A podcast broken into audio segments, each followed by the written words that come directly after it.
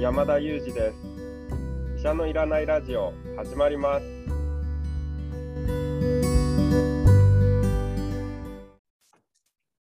はい。今日もありがとうございます、えー山田裕二先生に健康情報について今日も聞いていきたいと思います。今日はですねあの、まあ、今コロナの流行もあってえー働いている遠隔で働くと、リモートワークというのがよく話題になりますけど、病院でも遠隔、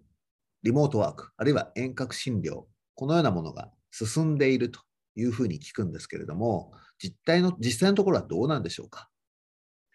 そうですね、まあ、日本の現状を聞いていると、まだまだだという声がたくさん届いているんですけれども、まあ、少なくとも私の住んでいるニューヨーク市ではですね、かなり急速に遠隔診療がこのコロナ禍であの進みました。特に今回のオミクロンの感染流行でもですね、リモートワークが推奨されますと、医療機関でもリモート推奨となりまして、例えば私の外来診療もですね、一時的にすべてリモートにしますということで、患者さんに電話がかかってですね、あのクリニックに来るのをやめていただいて、そしてこう遠隔に切り替えるというようなことが起こりました。まあ、そうなるとですね、例えば私の外来の日、9時から5時まで患者さんの予約がみっちり入ってるんですけども、あのそれを、まあ、あのクリニックの診察室で診察するではなくてですね、こういった Zoom みたいな画面を通して、遠隔であの診診察、まあ、診察といってもその実際に聴診器を当てるわけにはいかないんですけれども、お話を聞いて、血圧をご自分で測測っていただいて、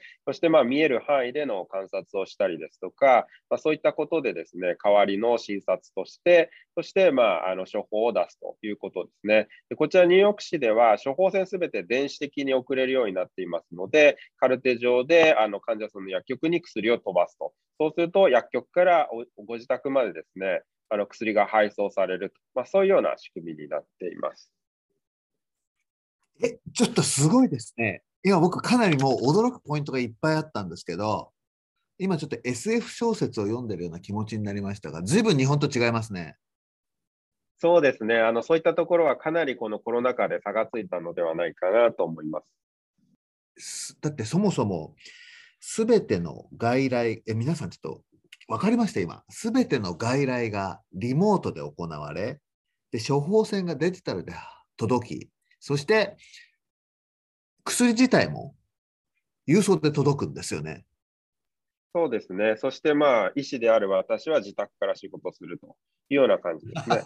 いや、ちょっと笑っちゃうぐらい差がついてるんじゃないですか、それは。それ、アメリカでもニューヨークだけ特別とかそういうことありますか？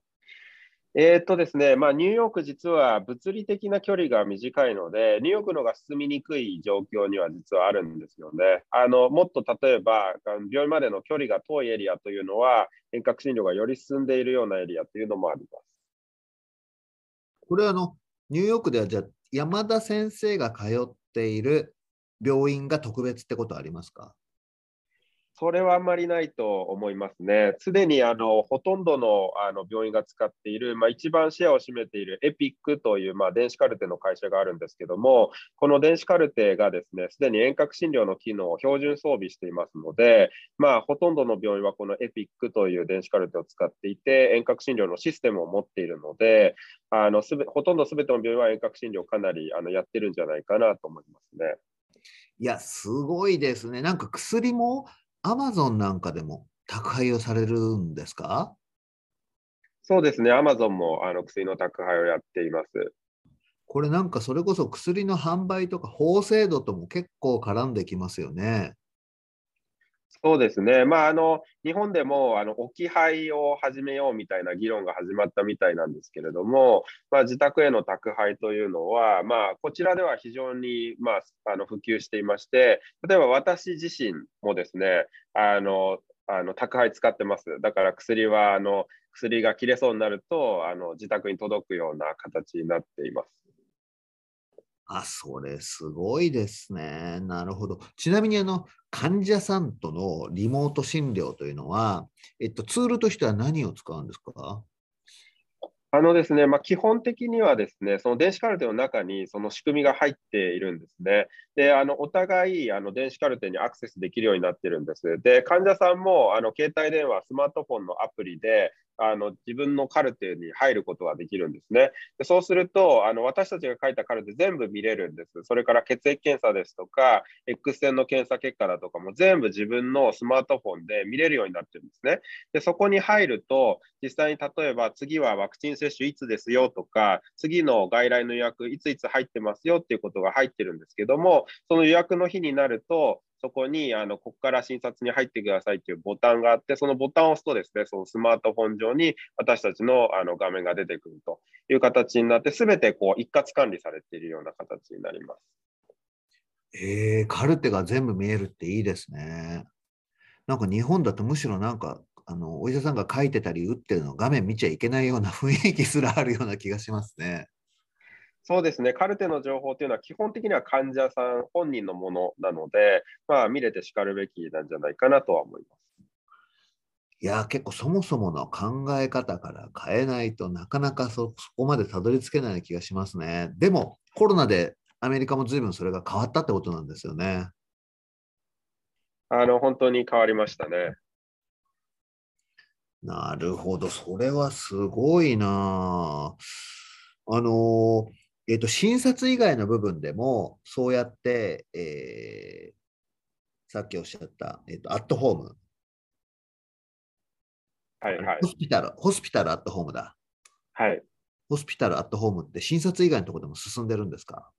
そうですねあのこのホスピタルアットホームというのは、私たちの医療機関で行っている取り組みの一つなんですけれども、例えばですね患者さんが、まあ、入院が必要だと、例えば点滴治療が必要です、入院しましょうっていう判断になって、入院が必要になることって、まあ、まあ、病気を崩すと、あの体調を崩すとありますよね。で入院が必要になったときに、病院にあの入院するのではなくて、代わりにですね、自宅に入院するという形を取ります。で自宅に入院をするとですね、まあ、病気で、あの病院で使うような、まあ、薬の管理ボックスみたいなものは自宅にすべて置かれて、かつですね、まあ、遠隔診療のためのモニターも自宅に置かれるんですけども、あとは血圧測定器だとか、そういったものもすべて自宅に置かれてですね、点滴のセットなんかも自宅に置かれます。でですね、まあ、1日に1回は医師があの自宅を訪問して、あの加えてですね、まあ、看護師さんが、まあ、1日に2から3回、あの自宅を訪れて血圧の測定をしたりですとか、点滴が1日2回必要であれば、朝晩と点滴のタイミングで看護師が来て、あの点滴をしていくと。まあ、そうすることによって、まあ、実際に病院に入院しているのとほとんど同じ状況をセッティングすることができるので、まあ、病院に入院せず、あの自宅に入院して、自宅で入院診療を受けることができると。そうすることによってですね、まあ、実はまあ無駄な入院が減って、あのまあ、入院のストレス自体も減るので、患者さんにとっても経済的にもですね実はプラスの側面が大きいということが分かって、あの今、そういった取り組みが実際に行われています。いや、それは面白い、面白いって、なんか不謹慎にも聞こえちゃうかもしれないけど、いいいい取り組みですね。やっぱり未来の、まあ、未来の医療の形の一つなのかなとは思っています。いや私自身も妊娠、あ、妊娠じゃないあの、入院したことありますし、あの、もちろん身内でもそういうことあるんですけど、入院するとやっぱこう、ベッド代とか高いですもんね。そうですね。そのベッド代が、まあ、まさにかからなくなるわけですよね。はあ、これでもあの、あれですね。自宅で入院するってことが向いている病気とそうじゃないものがありそうですね。それは今のところあのおっしゃる通りでありますね。すごくこう頻回に私たち医療者の観察をあの必要とする病気なんかは、例えば自宅に入院ではちょっと難しいですよね。あるいはまあ1日3回だけではなくて、ケアがますごく頻繁に必要なもの、あのそういったものだとか、あるいはそういった人、まあ、そういった方はですね、まあ、なかなか自宅への入院というのは現状では難しいですよね。あどういった病気に広がってますか、自宅での入院は。まあ、例えばあの肺炎ですとか、えー、尿路感染症、まあ、こういった感染症ですね、はあのこのホスピタルアットホームへの入院が非常に多い病気の一つです。であの自宅に帰ることの障壁だったのは、あの点滴治療ですね、点滴の抗生物質が必要だったっていうところが、まあ、大きな障壁であってきたんですけれども、まあ、これがですね、1日2回看護師が訪問することによって解決されたり、あるいは、まあ、あの血液検査なんかも日々あの自宅でできますので、あそういった形で解消されてきたというところですね。面白いですね。なんかあの点滴とかももしかしたら自分でできればほぼそうやってお医者さんとか看護師さんが移動することもなくなるかもしれませんね。そうですね、まあ、その点滴自体のその使い方というのも将来的に変わってくるかもしれませんし、ますますこういったケアのモデルっていうのは、病院の中から外へっていうような溶け出し方というのは、これからも広がっていくんじゃないかなと思います面白い、病院の形もどんどん変わってるんですね。なんかあの動く脳卒中ユニットというケアモデルもあるって聞いたんですけど、これはどういうものなんですか？はい、えっと、これですね、まあ、昨年大きなあの研究が行われたケアモデルの一つで、これまた面白い取り組みだなと思ったんですけれども、脳卒中、特に脳梗塞の場合にですね、あのまあ、脳梗塞を実際に発症してから4.5時間以内に投与すれば、えー、脳の機能を回復させることができると、まあ、実際には血管に詰まってしまったものを溶かす薬なんですけど、この溶かす薬、早く入れてあげれば、脳が死なない状況を作り出せて、そして脳を守れ守れるということがよく分かっている薬なんですけども、まあ、残念ながら、例えば脳梗塞、自宅で発症しましたと。で、なかなか例えば救急車呼べなかった、そして救急車呼んだら救急車到着が30分かかりました、病院見つけて病院に運ばれるのに1時間かかりました、まあ、こうしてるうちにですね4.5時間ってあっという間に過ぎちゃうんですね。そしてそのタイミングを逸してしまうケースというのが非常に多くあったという問題があったりですとか、あるいはこの薬そもそもですね、早く投与すればするほどいいっていうことが分かっていて、まあ、脳梗塞ってこう血管が詰まってしまって、血液が遮断されてしまいますので、その先に酸素を送り届けなくなって脳がまあダメージを受けてしまうというような病気なんですけども、このまあその詰まってしまったところを早く開通させてあげれば、再び酸素を届けられるので、脳が死ぬ前に助けられるっていうような発想なんですね。で、まあ、これ早くできた方がいいので、何を考えたかというと、この動く脳卒中ユニットではですね、そもそももう脳卒中ユニット、病院にある機能を全部自宅まで持ってっちゃえという発想をしたんですね。実際には救急車ではなくて、車の中に医師だとか看護師も乗り込んで、あとは CT 検査の技師さんも乗り込んでいて、車に CT 検査機器までですね、搭載しちゃったと。でそうすると、自宅まで走っていきますと。でその場で CT 検査を取って、診断をして、そしてその治療をもうその車の中で始めちゃうという発想なんですね。でそこでまあ治療を始めて、まあ、そうこうしてるうちにま車が移動して病院に連れて行って、あとは病院で通常のケアが行われると。そうするとですね、まあ、救急車で運んでるタイムラグっていうのが解消されるんですよね。で実際にその研究では救急車 VS その動く脳卒中ユニットで研究をしてみたんですけれども、結果として動く脳卒中ユニットを使った方がえ脳梗塞後のですね後遺症の確率が低かったりですとか、あるいはまあその後、脳卒中で亡くなった方の数も少なかったということで、この脳卒中ユニットを動かした方がですね実は良さそうだという話になったんですよね。これ非常に面白い発想だと思いますし、病院の機能をですね先ほどの遠隔診療やホスピタルアットホームじゃないんですけども、ま、病院の中から外へというような動きがますます進むまあ、可能性を見せてくれた研究だなというふうに感じています。いや、これはすごいですね。でもこれやっぱりね、あの、救急車とか乗ったあると、乗ったことがあると分かりますけど、やっぱり乗った時ってね、やっぱりその中ではそんなに大きな処置ってされないで、どうしても移動で時間かかりますもんね。で特にその脳卒中のような緊急対応が必要な場合は、これはありがたいですよね。一方で、これ、救急車に乗るこう救急隊員のように、あのいうような人がこう、この、なんていうのかな病、病室に入ってる必要がありますもんね。なんかこう、病院側のリソース確保ができるのかなっていうのが、すごく大変そうに思っちゃいましたけど、どうなんでしょう？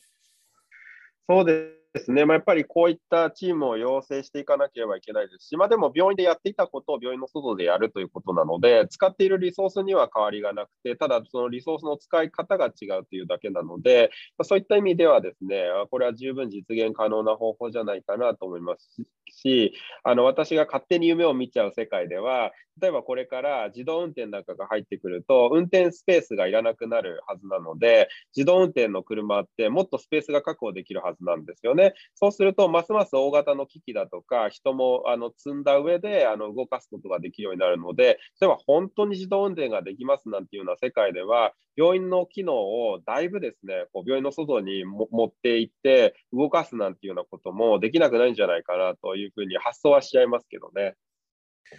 いやー、これ確かにいいですね。これどんどんどんどん広がってもらったらね、脳卒中でやっぱり、あの、になる方も多いですしね。あれ確か特に日本はそうなんですよね。そうですね、日本、特に脳出血であの、まあ、あの命を落としたりですとか、後遺症になれる方っては古典的に多かったんですけれども、まあ、あの食生活の洋風化ですとか、さまざまな生活習慣の変化によって、最近では脳梗塞の方も増えていまして、実際にやはり脳卒中患者さんっていうのは、日本国内でもあの共に多いですので、あのまあ、こういったあのケアモデルというのは、日本にも馴染んでいく可能性がありますよね。うんしかもね、この車で移動する設備と、その、えっ、ー、と、オンライン、オンラインの医師医師の遠隔診療みたいなのを組み合わせると、ますますやりやすいのかもしれませんね。なるほど、医療も随分進んでる、ま、なんか病院がどんどんイノベーションされてるような気持ちになりました。まあ、特にそれがやっぱりアメリカ早いんですかね。そうですね、まあ、そのルール整備の柔軟性みたいなところが、まあ、その日本と比べた時のアメリカの強みの一つなんだと思いますし、新しいケアモデルが試される速度ってやっぱりアメリカ早いなと、まあ、こちらで働いて感じますよね。うんまあ、でも日本でもこういう議論がだんだん進んでいくといいですね。そうですね、特にこうやってですね研究で有効性が示されてしまうとあ、こんなにいいケアモデルがあるのにやらないわけにはいけないっていうような議論になってきますので、あのこういった形でですね研究で有効性を示していくっていうような取り組みっていうのは、まあ、これからも重要になりますので。わかりました。ありがとうございました。今日は、えーとまあ、医療の新しい形をニューヨークに在住の山田裕二先生にあの話してもらいました。どうもありがとうございました。ありがとうございました。